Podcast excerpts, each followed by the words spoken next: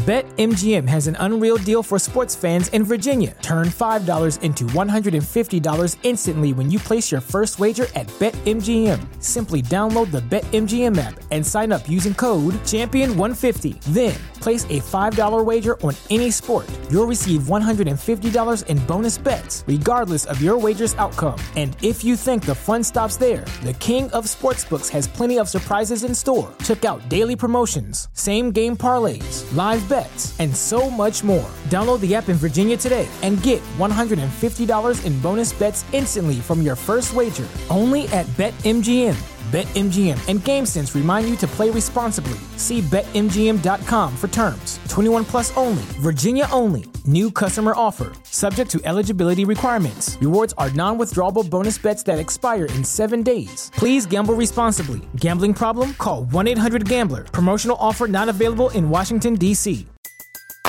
Everybody in your crew identifies as either Big Mac Burger, McNuggets, or McCrispy Sandwich but you're the filet fish sandwich all day. That crispy fish, that savory tartar sauce, that melty cheese, that pillowy bun. Yeah, you get it every time. And if you love the filet of fish, right now you can catch two of the classics you love for just $6. Limited time only. Price and participation may vary. Cannot be combined with any other offer. Single item at regular price. Ba da ba ba ba.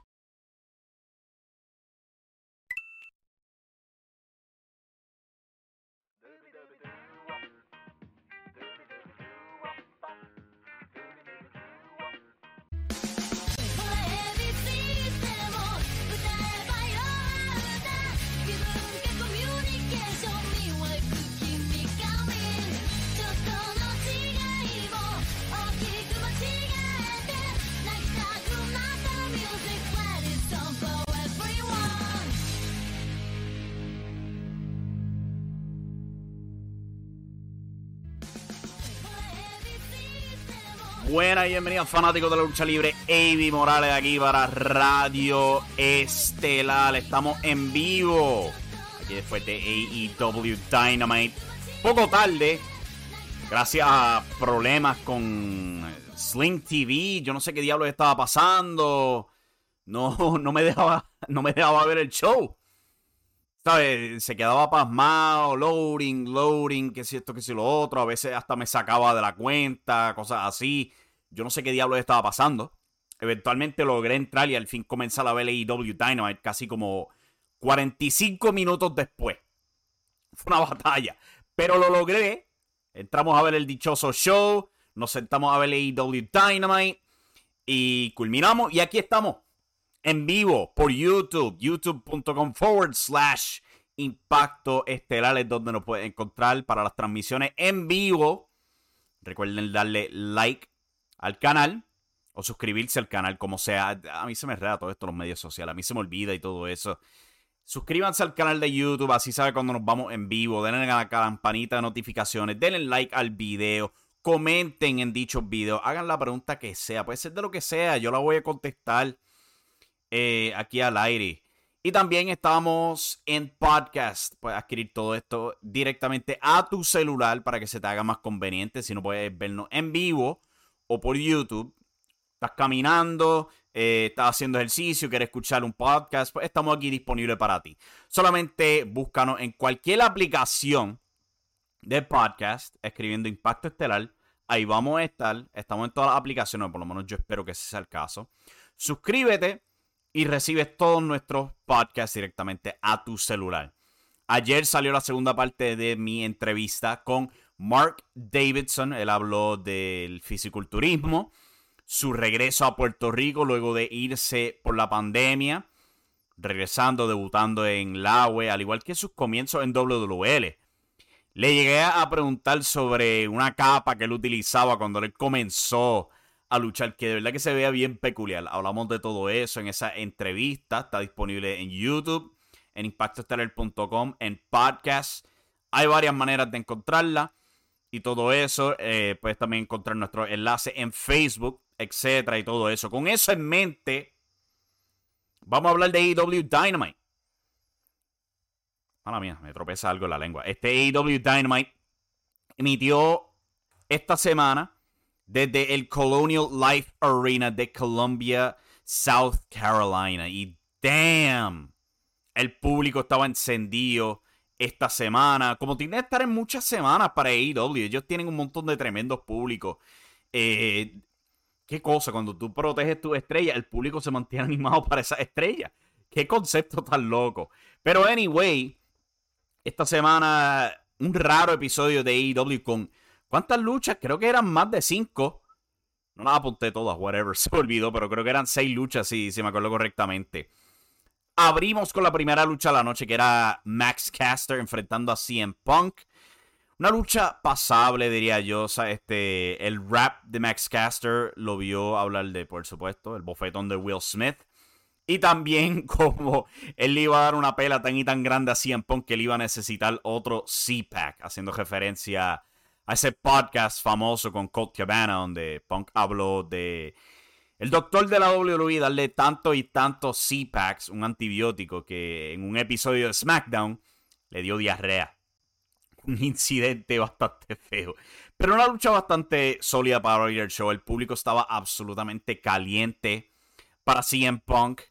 Al final del día, Punk gana, no con el GTS, sino con un pile driver clásico y aplicando el Anaconda Vice, estableciendo una nueva manera de ganar luchas. Lo hemos visto ganar con el Anaconda Vice muchas veces, pero el Pile Driver es algo bien raro. O sea, yo creo que es una movida que él raramente usa. La usó famosamente en su lucha con John Cena en el 2013 en Monday Night Raw. Pero no algo que hemos visto muy regularmente de él. Esta vez lo utilizó prácticamente para ganar esta lucha. Luego de la lucha, Tony Schiavone se le acerca y le pregunta sobre él hacer señas sobre querer un campeonato. Y CM Punk le contesta, ¿de qué tú crees que, se trata? Lo obvio. Él quiere ir tras el campeonato mundial. Él quiere enfrentar al ganador entre Hangman Page y Adam Cole. No han anunciado la, lucha titular entre esos dos, pero pues hasta él asume. Ellos van a luchar por el título y el que sale campeón, yo quiero enfrentarlo, dice CM Punk. Él dice, yo tengo muchos pelos grises en mi cabeza y voy a tener muchos más antes de, retirarme. También voy a tener muchas cicatrices y una cosa va a ser clara. Antes de que yo me retiro voy a volver a ser campeón mundial. Eso dijo CM Punk lanzando el reto. Y esa muy, muy probablemente va a ser la lucha en Double or Nothing. CM Punk contra Adam Hangman Page por el campeonato mundial. Cual suena fenomenal. Y Page definitivamente necesita ganar esa lucha si van a continuar estableciéndolo como, ¿sabes? La cara de la empresa que él es actualmente. CM Punk eh, al momento es más popular que él, pero yo creo que eh, Page debería salir con esa victoria si esa lucha se, sale, se lleva a cabo en Double or Nothing. Tras bastidores, Alex Marvez tiene lo que queda de The Pinnacle eh, y vemos a Mark Sterling poniendo un montón de, de pancartas, leyendo que no dejen a Wardlow entrar a la arena y todo eso. MJF trata de hablar con FTR, pero ellos no quieren nada que ver con él. Ni lo de él, ni lo de Wardlow. Pero MJF les dice, mira, ustedes son mi familia. Una obvia referencia al por qué FTR despidió a Tully Blanchard semana pasada. Indicando, para ellos esto también se trata de familia. Pues MJF colándose por ahí, diciendo que es familia. Jay Lethal versus John Moxley fue la segunda lucha de la noche. Una fenomenal lucha entre estos dos. Eh, me alegra que estén haciendo más con Jay Lethal, aunque lo pienso dos veces con esto de una historia de una racha de derrotas. Eso es nivel WWE. Entiendo lo que están tratando de hacer. Muy probablemente vamos a ver a Jay Lethal virándose rudo eventualmente. Pero por ahora no soy muy fanático de esta dirección. Ellos se dieron hasta más no poder. Fue una tremenda lucha. Eh, antes de la lucha, Max extiende su. Este, digo, este. Jay Lethal extiende su mano. Maxley la abofetea y el tipo simplemente le cae a Catimba. Eh, durante el transcurso de la lucha vemos que Maxley está malo de las rodillas. Jay Lethal trata de ir por las rodillas, no puede aplicar la figura 4. Trata el Lethal Injection, pero Maxley no se deja, le aplica una dormilona en una Lethal logra este, conectar su codazo volador y eso solamente basta para dos. Y eso lo frustra tanto. Mientras Maxley claramente está agarrando su rodilla en dolor. Y cuando Lethal va por la figura 4, no lo logra. Maxley lo invierte, le gana con el Paradigm Shift. Y este Lethal sigue perdiendo hasta cuando tenía la manera perfecta de ganar. No logró aplicar la figura 4 y perdió. Damn it para Jay Lethal. Pues después de la lucha, Moxley le pide la Mother. Lethal, muy frustrado, se la da. Y pues, este. Vamos en ruta a un giro rudo de Jay Lethal. Luego de eso, la próxima lucha fue FTR contra The Gun Club. No fue gran cosa, fíjate, fue una lucha pasable. Pero la idea de esta lucha se reveló más tarde. MJF estaba con los comentaristas. Eh, los Ass Boys hacen lo suyo. Billy Gunn interfiere. MJF está indignado. Eventualmente Wardlow aparece. Y Wardlow aniquila toda la seguridad de EW. MJF está aún más indignado. Eventualmente la seguridad logra detener a Wardlow y se lo llevan. Pero la reacción del público al ver a Wardlow matar a medio mundo estuvo fenomenal. Eventualmente FTR logran tumbar a Billy Gunn de la, falda del cuadrilátero. Eh, le dan el Big Rig a Colton Gunn. Y eso les asegura la victoria. Una lucha pasable. La intención de la lucha era asegurar que pues, FTR son técnicos ahora. lucharon como técnicos totalmente. Esta victoria pues lo afirma para ellos. Y luego de eso, MJF de nuevo se cuela con ellos. Tratando de como que... Eh, ustedes todavía son mis amigos. Son mi familia y les levanta la mano. El público odió eso totalmente. Eh, Daniel García habla para el Jericho Appreciation Society diciendo que Proud and Powerful y Eddie Kingston han sido future endeavored, como WWE le encanta decir. Ellos se ponen a rebuscar diciendo, mira, ellos no están aquí, ellos no están aquí, levantan una cortina y ahí mismo están. Eddie Kingston y Proud and Powerful, igual a años atrás cuando este Inner Circle aparecieron este, en el camerino de The Pinnacle. Y se formó esta enorme pelea, pero es 3 contra 5. Y eventualmente Eddie Kingston, Proud and Powerful, no pueden con los chicos de Jericho. Reciben látigos, reciben batazos, reciben una absoluta pela. Necesitan más hombres en ese grupo. Eddie, Proud and Powerful necesitan ayuda. ¿Quiénes serán los otros dos en ayudar? ¿Será Homicide? ¿Y quién sería el quinto? Vamos a ver, pero parece que vamos en ruta a un 5 contra 5. ¿Será eso Blood and Guts? ¿Será eso Stadium Stampede? Hay que ver. Luego de eso, este, Mark Sterling y Jade Cargill se preparan para anunciar la oponente número 30 para Jade Cargill por el campeonato TBS. Sterling anuncia que es Leva Bates. Cargill no le, no le agrada eso, ella no es fanática de esto y dice, mira, dame un oponente serio. Y Mark Sterling pues le dice, pues la otra sería Marina Shafir. Jake Cargill no sabe quién es Marina Shafir. Vimos una promo de Marina antes en el show, pero pues es la primera vez que Jade Cargill escucha ese nombre. O sea que va a ser la oponente número 30 de Jade Cargill. Lucha número 4, una revancha. Brian Danielson contra Wheeler Utah.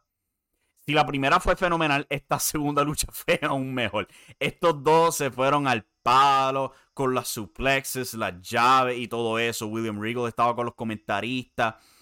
Vimos este, un intercambio muy parecido a lo que acabó la previa lucha. Wheeler Utah está over con el público ya. El público estaba dividido. Eh, él trató un par de movidas sorprendiendo a Brian Danielson. Al final del día, Brian parece estar cerca de victoria. Se sobreconfía. Wheeler Utah lo detiene. Brian le entrega el Busaiku Knee a la cara y lo agarra para pisotearlo. Y en eso, Utah simplemente lo mira y le escupe en la cara. Eso indigna a Brian, quien lo pisotea y lo acaba con el level lock. Pero Wheeler Utah ha impresionado a William Regal. Esto fue una excelente lucha. De verdad, espero que Wheeler Utah salga de Ring of Honor con el campeonato puro, cual, by the way, promovieron en este show. Y más tarde también promovieron FTR contra los Briscoes. No mencionaron los Briscoes, pero sí promovieron la lucha por los campeonatos en pareja de Ring of Honor. Adam Cole y Red Dragon, The Undisputed Elite, como se hacen llamar ahora, bajan al cuadrilátero con los campeonatos que han robado el campeonato mundial de Hangman Page, los campeonatos en pareja del Jurassic Express. Tienen sus nombres pegados con stickers, sacan globitos de una caja que simplemente están volando por el techo y Aaron Cole habla de cómo ellos no pueden robar algo que les pertenece. Son lo mejor que hay en AEW. Es hora de cambiar las cosas. Hora de una nueva era. Eventualmente, Hangman Page llega en un Tesla con cuernos de toro. Cosa loca. Y se forma otra bronca aquí. Este, Jurassic Express y Christian Cage se añaden a la pelea, eventualmente recuperando los títulos que el Undisputed Elite han robado. Hay que ver cuándo van a anunciar el, si vamos a tener una lucha de tríos por los tres campeonatos o qué va a ser esto. Muy probablemente vamos a ver estas dos luchas de alguna manera u otra en el próximo Battle of the Belts, cuál es el próximo evento grande que se acerca para AEW. Tony Schiavone entrevista a Thunder Rosa. Ella habla de ser no un pilar, sino una fundación para la división femenina en AEW. Y si Nyla Rose quiere una pelea, que le diga dónde va a ser y ella va a donde la pelea. FTR habla de ir por los campeonatos en pareja de Ring of Honor, ser los campeones en pareja de AAA. Ellos quieren ser la mejor pareja del mundo y no van a ser número dos para nadie. Por ende, retan a los Young Bucks a una revancha. ¿Cuánto ha pasado desde esa lucha? Dos años. Desde All Out, donde fue los Young Bucks contra FTR. O no fue All Out, fue Full Gear. Pero hace mucho tiempo que, se ha dado, que no se ha dado esa lucha. Al fin vamos a tener la revancha. Lucha número 4. La primera clasificatoria para el torneo Owen Hart División Femenina. Vio a The Bunny enfrentando a la debutante Tony Storm. Y cuando ese nombre salió en pantalla, este público reventó. Tony Storm over con el público. Ahora, ¿cómo es que WWE nunca encontró qué hacer con esta mujer? Yo no sé. ¿Ustedes se acuerdan la última aparición de Tony Storm en WWE en SmackDown? Cuando Charlotte le plantó la cara en un bizcocho y Tony Storm lloró de tristeza. El creativo fue tan y tan malo que ella simplemente pidió que, se, que la soltaran y se jaspó. Y ella aparece aquí en AEW y con tan solo salir el público estaba en, la palma de su mano. Y WWE no sabía qué hacer con ella. Damn. E, e, es impresionante. La lucha como tal, si te soy honesto, no fue buena. The Bunny misma te lo podría decir, ella no, no es muy buena luchadora. Y se vio aquí, el público virtualmente murió con The Bunny. Fue demasiado larga, eh, hubo un break entre medio. Eventualmente Storm conecta lo que mejor puedo llamar como una pile driver virada. Lo que usaba Cactus Jack. Ahora llamado Strong Zero. Y con eso, pues, este, Tony Storm califica para el Owen Hart Tournament. Nyla Rose le responde a Thunder Rosa. Eh, le dice que si Thunder Rosa desea ser la cara de la división femenina, ella va a ser su genia, su genie, y le va a conceder su deseo. Esta mujer ha sido fenomenal con las promos últimamente. Eh, la lucha estelar de la noche fue Andrade el ídolo contra Darby Allin. Una muy buena lucha. Una muy, muy, muy buena lucha. Andrade se vio fenomenal esta noche. Antes de la lucha pelean por ringside. Eh, Andrade tira a Darby encima de los escalones. Viraron los escalones. ¿Ok? Los doblaron del castigo con Darby cayendo encima de ellos. Eventualmente se meten al cuadrilátero, tienen su lucha y estoy dándome cuenta que parte del pietaje aquí se me ha borrado. Ahora entiendo qué fue lo que pasó aquí eh, en el website. Pero este, ¿sabes? Fue una excelente lucha. Estos dos se dieron muy bien. Eventualmente gana este Andrade gracias a distracciones de eh, Butcher and the Blade. Darby se les tiró afuera y regresando al ring Andrade lo planta con el Hammerlock DVD, este DDT, la sombra, el ídolo, como diablos quieres llamar la movida. El punto es que Darby Allen este, perdió aquí. Rara derrota para el hombre. Y así concluyó Dynamite. Pero, primero que todo, hubo una pelea grande. Sting sale, él no puede con el Andrade este, Family Office. Los Hardys salen al rescate y el show con el Twist of Fate y el Swan Thon Bomb. Eso fue AEW Dynamite. Un show bastante bueno, diría yo. Está un poquito atrás en términos de la historia, pero excelente enfoque en las luchas. Eh, vamos a ver a dónde van con todo esto. Yo siento que este, las cosas van bien ahora mismo en AEW. Muchas buenas luchas y todo eso. Y como que se están tomando un pasito atrás después de eh, tantos promos excelentes y todo eso. En el chat, viejo sabroso dice buenas noches. Dynamite endiabladamente bueno, pero desde principio a fin. La mejor previa a WrestleMania 38. Otra vez la entrega justamente la empresa que no es WWE. Sí, pues, Dynamite fue mejor que Raw. ¿Qué te puedo decir? Yo he visto un montón de gente muy negativos con lo que fue Raw esta semana, pero es que yo, yo lo dije el lunes. E, esto no es nada nuevo con WWE. ¿Sabes? Cada edición de Raw antes de WrestleMania y también las de SmackDown lo cogen easy. ¿Por qué? Porque no quieren tomar el riesgo de que sus luchadores se lesionen antes del show grande. Lo han hecho tantos años y me sorprende que la gente no se haya dado cuenta de eso. Ahora, si quieres que, eh, criticar el creativo, ¿sabes? Como Ricochet perdiendo limpio en dos minutos, siendo campeón intercontinental, la ridiculez de tener campeonatos de SmackDown contra los campeonatos de Raw. Sí. Eso sí, eh, este, estamos eh, tremendamente confundidos, pero pues. Vamos a tomarnos el brequecito rápidamente aquí. Y vamos a regresar para hablar de lo que han sido los ratings de IWA. Eh, y, la percepción de si de verdad están atrayendo fanáticos casuales. Yo entré muy en detalle con eso. Y quiero hablar de eso ahora cuando regresemos del break. Esto es Radio Estelar. No se me vaya nadie. Tan pronto nos vayamos a break.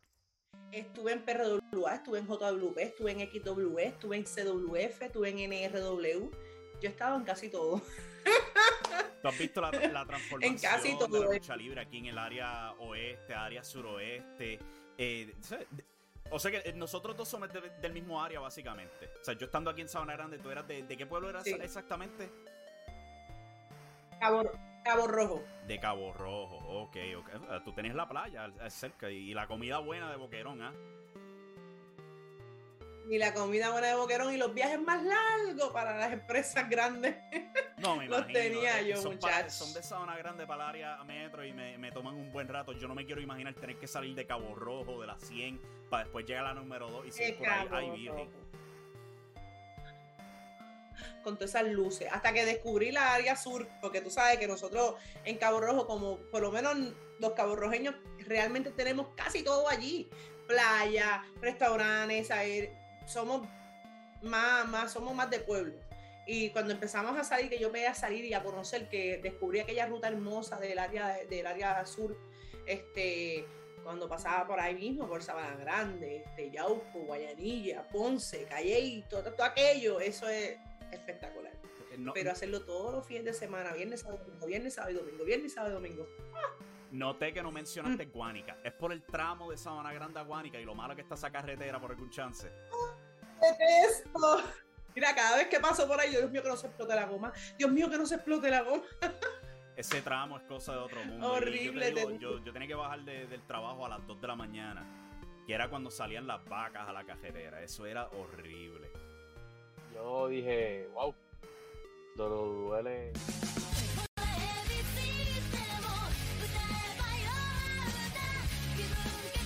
Aquí de vuelta a Radio Estelar de Impacto Estelar.com. Ahí pudieron ver parte de mi entrevista con la Amazona. La primera parte de esa entrevista va a salir este viernes en impactoestelar.com, en youtube.com forward slash impacto estelar y también en podcast. Recuerden darle subscribe al canal, a la campanita de notificaciones y se les va a alertar cuando se publique el video. O pueden recibirlo directamente a su celular si nos buscan en cualquier aplicación de podcast buscando Impacto Estelar. Vamos a estar ahí. Se suscriben y cuando se haga disponible el podcast les llega directamente a su celular. Escuchando parte de esa entrevista, escuchando a Amazona hablando de ese tramo de Sabana Grande a Guanica, es un tramo famoso. ¿Por qué? Porque esa carretera está absolutamente jodida. Y me acuerdo yo en noviembre que estaban publicando que iban a arreglar ese tramo. Ni lo han mirado. Gobierno de PR, what the fuck is wrong with you? Get your shit together. Arreglen ese tramo. Pero anyway, vamos a hablar de la lucha libre ahora en Puerto Rico. Ayer se publicó eh, nuestra, nuestro look semanal a lo que llamamos los ratings de Puerto Rico. El artículo está disponible en impactoteller.com, entrando bien en detalle en los ratings para cada programa que está disponible en YouTube los seguidores en los distintos medios sociales. Esta semana añadimos Instagram a, la- a- los cálculos. Yo no sé qué se me va a ocurrir la semana que viene, si están mirando los likes y los shares y todo eso, pero continuamos expandiendo esta maldita análisis. Como pueden ver, este, ¿sabes? Como todo ha incrementado. Ha incrementado mucho para la AWE, para IWA, para este eh, Ground Zero Wrestling, etc. Indiqué pues que CWA como que se está estancando un poquito, en la revolución femenina también. Pero, como escribo más tarde en el artículo, a pesar de que se estanquen en el crecimiento de los seguidores, eso no necesariamente quiere decir que ah, este, no hay crecimiento en las programaciones. Porque, pues más tarde, cuando detallamos lo que está pasando inmediatamente, el show, el primer show de la Revolución Femenina, 3.187 views en, una, eh, en par de días. Eso es enorme, porque como indiqué, eh, y como pueden ver ahí en esa tabla, reventó los otros shows. Y, o sea, por lo menos una tercera parte de esos views fueron inmediatos. Inmediatos. Ok, o sea que ese primer show de la Revolución Femenina de verdad que generó un montón, un montón de interés. Y WA como tal, como pueden ver aquí en la tabla, eh, ha subido en las últimas semanas. Pero como también noté en el artículo, estaba en este promedio para este tiempo el año pasado. Cual, este, ¿sabes? Para, cuando se trata de este argumento de que si el Invader le está jalando fanáticos casuales, al momento no. Al momento no. ¿Por qué? Como ya indiqué, este es un promedio bastante cercano a lo que ellos eh, están haciendo normalmente. Era lo que estaban haciendo antes de que la orden ejecutiva los frenara y tuviera que parar Histeria Boricua por más de un mes. O ellos estaban haciendo estos números en enero, en diciembre, en, en- en noviembre. Cuando regresaron los públicos, les fue muy bien, ¿sabes? Este. El que recuerde lo que fue el desastre de Halloween, este. De Halloween Mayhem. Una escocotá asquerosa en Guaynabo. Recuperaron con Hardcore Weekend cuando este, estuvieron en el Acrópolis de Manatí. Y Estereo Boricua y Histeria Boricua la revancha como que los vio regresar en forma. Pero pues, como pueden ver por esta imagen que pude colocarla en este artículo, en verdad no había tanta diferencia entre lo que ve en, en su más reciente evento y Golpe de Estado. Ahora, eso no es decir que podrían generar más fanáticos de aquí a cuando al fin tienen juicio final y al fin tienen su lucha entre el Invader y Manifer. No es posible que sí, obviamente. A lo mejor pues se tarden un poco en regar la voz. Pero por ahora, ¿sabes? los datos no respaldan el argumento de que están moviendo fanáticos casuales. Claro, la lucha acaba de ser anunciada. Al mismo tiempo, Invader, ¿desde cuándo Invader ha sido parte de IWA? ¿Sabes? Desde el final del año. Al comienzo del 2022, él lleva ahí. O sea que se, si, se va a mover el público puramente porque anunciaron la lucha, es un poquito raro. Es posible, no estoy diciendo que no, obviamente, todo es posible. Eh, como IWA le encanta decir, eh, nada de lo que parece. Pero en términos de interés inmediato, todavía no. De nuevo, puede ser que cambien, pero al momento, o sea, los datos no respaldan la teoría de que hay público eh, casual moviéndose gracias la aparición del Invader. Y pues, este. ¿sabes? Entramos bien en, detalle con ese argumento. eh, midiendo las métricas, midiendo pues, los ratings del show y todo eso, y como vamos con el año. Y en general, ¿sabes? Pudimos ca- capturar que lo- lo- los views para. La, revolución femenina, la más reciente edición de Campeones del Hexágono, Impacto Total, los primeros shows de, de Ground Zero Wrestling eh, por YouTube, cuales han hecho números muy buenos, considerando el promedio para otros shows. ¿Sabes? Cuando tú miras Ground Zero Wrestling y lo comparas al Laoe Update, lo compara a CWA, Ground Zero está por encima de ellos. CWA está en Tele 11. Pero los, números en, en YouTube por lo menos caen. Caen bastante. Yo no sé cuáles son los números en Tele 11. Ya quisiera yo saber los ratings en televisión. Yo creo que eso sería fascinante. Pero si los números en YouTube son alguna indicación del interés en CWA, está bastante bajo ahora.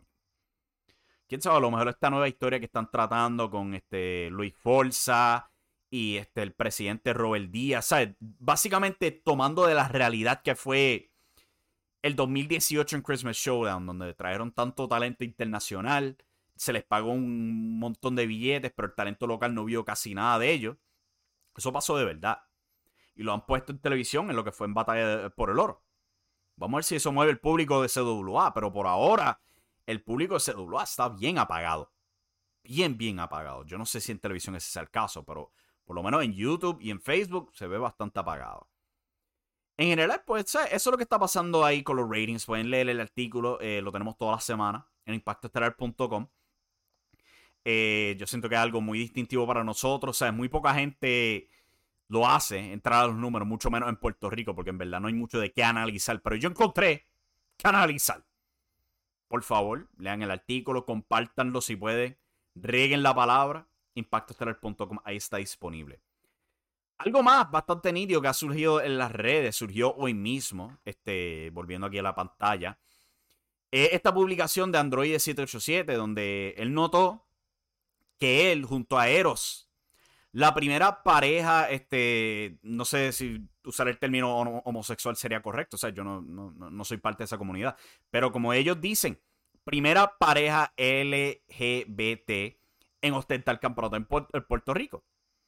Eh, Android 787 pues, se coronó campeón eh, junior completo el pasado 20 de noviembre. Perdió el campeonato el pasado 6 de marzo ante Justin Dynamite. Y luego Eros se coronó el campeón de acción vibrante en batalla por el oro. Personalmente yo siento que fue una tremenda publicación lo que puso ahí. Escribimos un artículo al respecto en impactostellar.com hablando sobre las dificultades de la comunidad, eh. LGBT que ha tenido la lucha libre. ¿Sabes? Las altas, las bajas, la falta de aceptación, hacer aceptado los distintos personajes que hay al respecto y todo eso. Eh, o sea que eh, yo pienso que fue una, tremenda publicación y algo bastante bueno para, para observar, ver cómo la lucha libre es más abierta. Como yo escribí en mi artículo en impactoestelar.com, o sea, yo no siento que debería importar mucho eh, la orientación sexual de, un trabajador o trabajadora después de que haga el trabajo y se comporta igual que un trabajador straight, ¿sabes? Es, profesionalismo para todo el mundo al final del día. Y han habido muchas figuras notables que han tenido que mantenerse escondidos eh, por puro miedo. Lo que ha sido Pat Patterson, hasta el nuestro aquí en Puerto Rico, Víctor Quiñones. ¿Sabes? Este, vivió una vida secreta prácticamente, escondiendo su orientación sexual. O sea que yo pienso que es bastante nítido. Y tenemos el, artículo impactostellar.com, eh, cual no lo tengo disponible. Qué clase bruto yo. Bien mal preparado, pero pues eso fue parte del problema. Antes de poder comenzar este show con toda la madre con Sling TV, no nos dejaba entrar. Casi 40 minutos peleando para al fin poder ver Dynamite y todo eso. Oh my god. Pero pues, este otro briquecito y vamos a tener nuestro último segmento hablando de Seth Rollins. Seth en las redes sociales en una entrevista con Sports Illustrated esta semana dio un argumento bastante interesante sobre AEW, eh, cuando una empresa critica a la otra. Y yo creo que es bastante interesante lo que él dijo y yo estoy muy de acuerdo con mucho de lo que él dijo. Eh, más de eso, después de este brequecito, no se me vaya nadie. Esto es Radio Estelar. ¿Dónde está el botón? Ahí está se nos fue. Yo dije, y yo no, honestamente, yo no me veía regresando una compañía en Puerto Rico, porque yo, siempre dije que cuando iba a regresar, que iba a regresar a una, compañía grande, de muchos talentos buenos y de, una mejor, eh, eh, de un mejor escenario. Y cosas de la vida, eh, el agua me abrió las puertas, regresé a Puerto Rico y luego de casi dos años sin público, sin luchar en Puerto Rico, fue una noche muy especial. Mira, honestamente, aquí te voy a ser más sincero todavía. En ese año 2021, yo tuve muchas, tremendas campañas y logré muchas metas, pero regresar en Puerto Rico para mí fue la más importante. Eh, la más importante porque siempre va a ser algo muy especial, y más cuando llevas tiempo sin luchar. Y Orígenes fue un paro, Puerto Rico lo presenció. Eh, yo creo que el AWI es el futuro de la lucha libre, es el presente, eh, es la plataforma donde donde finalmente le va a enseñar al fanático puertorriqueño cómo tiene que correr la lucha libre. Esto se trata de evolucionar. Eh, como los carros, los carros ya, no, ya tú no puedes seguir manejando un carro de los del, del, del 90, del 2000, literalmente necesita un carro ya nuevo, así tiene que adaptarse la lucha libre, tiene que la rueda tiene que seguir continuando y, y, todo esto se trata de una evolución y Latin American Wrestling Entertainment te la está brindando y la verdad fue, fue una noche muy, muy especial. Y, y.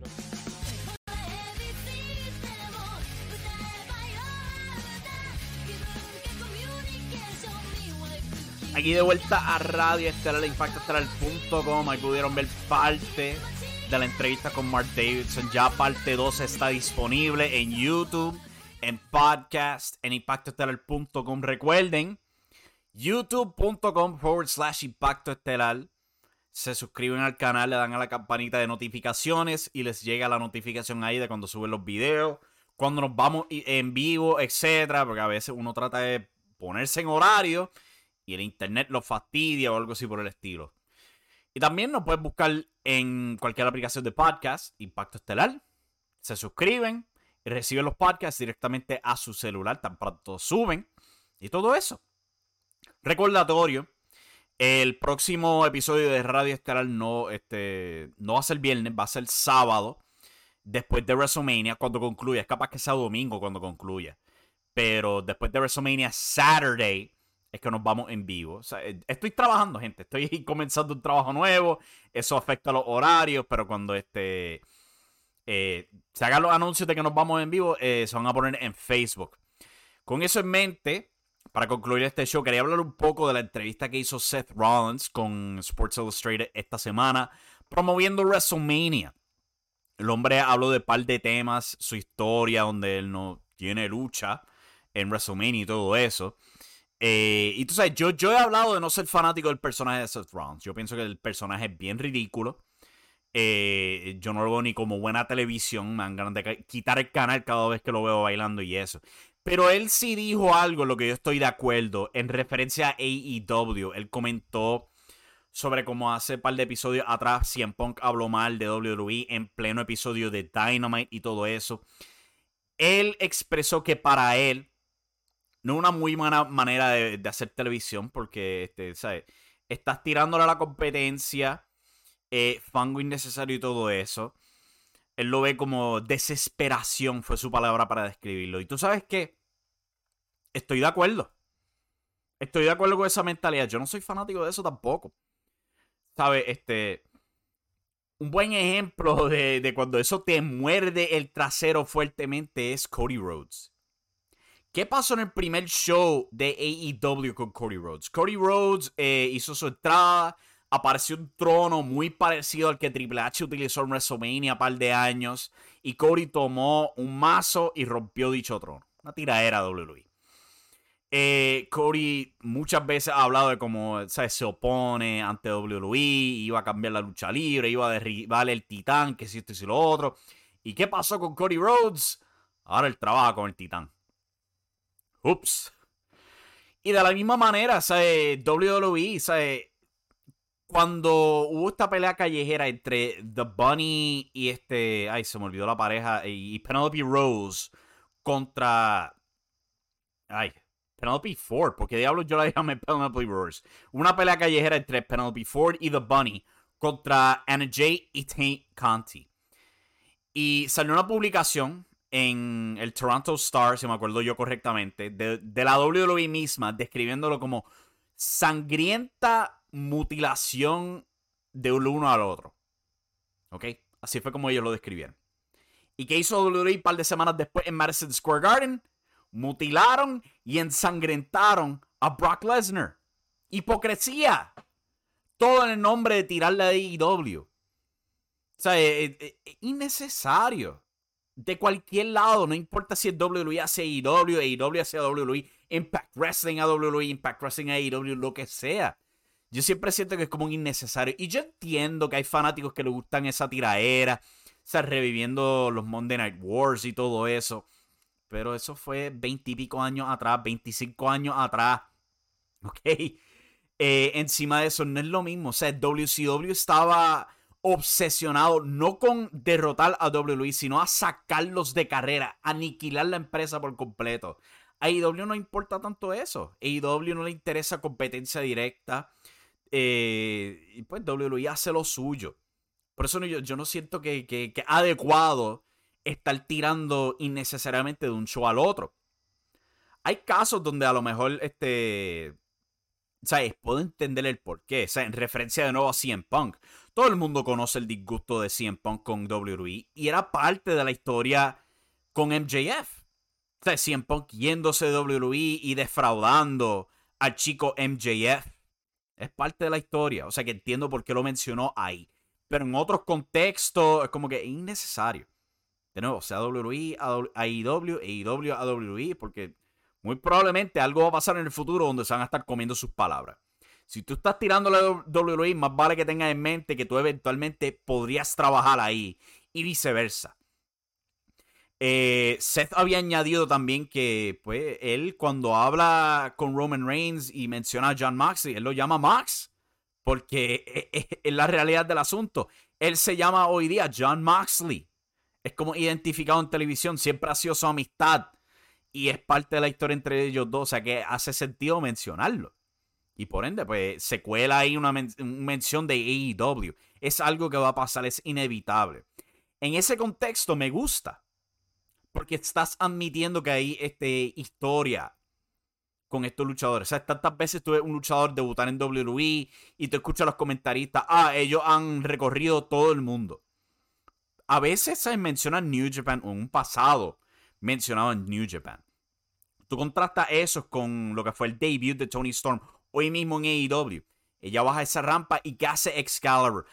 él habla de todo el éxito que ella ha tenido en Stardom, los campeonatos que ha ganado, ganando el torneo Cinderella, ganando este campeonato en Inglaterra, en Progress y todo eso. No mencionó WWE, pero el resto del listado él lo leyó con todo gusto, mencionó cada promoción en la que ella fue parte. A mí me gusta eso porque te educa el fanático. Los fanáticos hoy día no son estúpidos, tienen que entender que hay otras este, opciones además de WWE y todo eso díganlo. Si vas a decir que, ah, recorrieron todo el mundo, añade un poquito. O sea, si WWE está dispuesto a poner a su campeón, a, la campeona de Impact Wrestling en el Royal Rumble, yo creo que puede admitir, si ella es campeona en Impact Wrestling, ha ganado el campeonato ahí varias veces. O este, admitir que hay un mundo mucho más grande. Yo creo que pueden hacer eso. Pero pues con eso en mente, yo creo que eso es todo por el episodio de hoy. Empezando tarde a consecuencia de Sling TV no cooperando conmigo. Yo no sé qué diablo era lo que estaba pasando. Yo he estado teniendo problemas con Sling TV este, esta semana.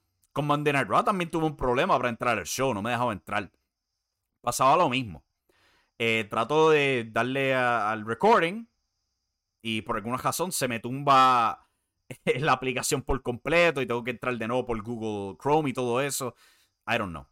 No sé qué está pasando ahí. Eh, con esperanza, pues luego encontrar un remedio a eso. No sé. ¿Qué, tengo que hacer yo? ¿Buscar otro web browser para utilizarlo? Normalmente uso Firefox. No puedo usarlo en Firefox porque no se ve ahí. Traté Google Chrome y ahora tengo este problema. Pero anyway. Con eso en mente, recuerden suscribirse al canal de YouTube. YouTube.com forward slash impacto estelar. Denle like a este canal. Por favor, nos ayuda un montón.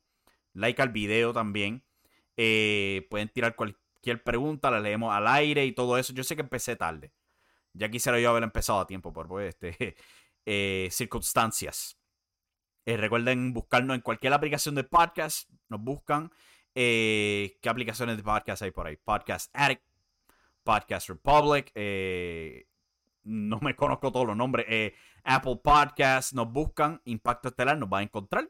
Se suscriben y bajan las entrevistas, los podcasts tan pronto concluyen aquí, va directamente a su celular y todo eso. Y recuerden visitar impactoestelar.com donde tenemos artículos a diario, reseñas de programa. Ahí tenemos una reseña de Ground Zero Wrestling, su show de esta semana, donde anunciaron Huracán Castillo va a regresar. Está de moda. ¿Alguien se ha dado cuenta? Está de moda las leyendas regresando. Tenemos a el Invader en IWA, Rey González está tanteando con regresar en WLC y Huracán Castillo en Ground Zero Wrestling. Es como que, ¿qué otras leyendas vamos a tener? Vamos a tener la Tigresa regresando para la Revolución Femenina. ¿Quién regresa para CWA? ¿Quién va a traer la eh, este, está de moda traerle a estos veteranos de, largo plazo a la lucha libre. Vamos a ver qué va a pasar con todo esto. Con eso en mente, hasta que llegó el show de hoy.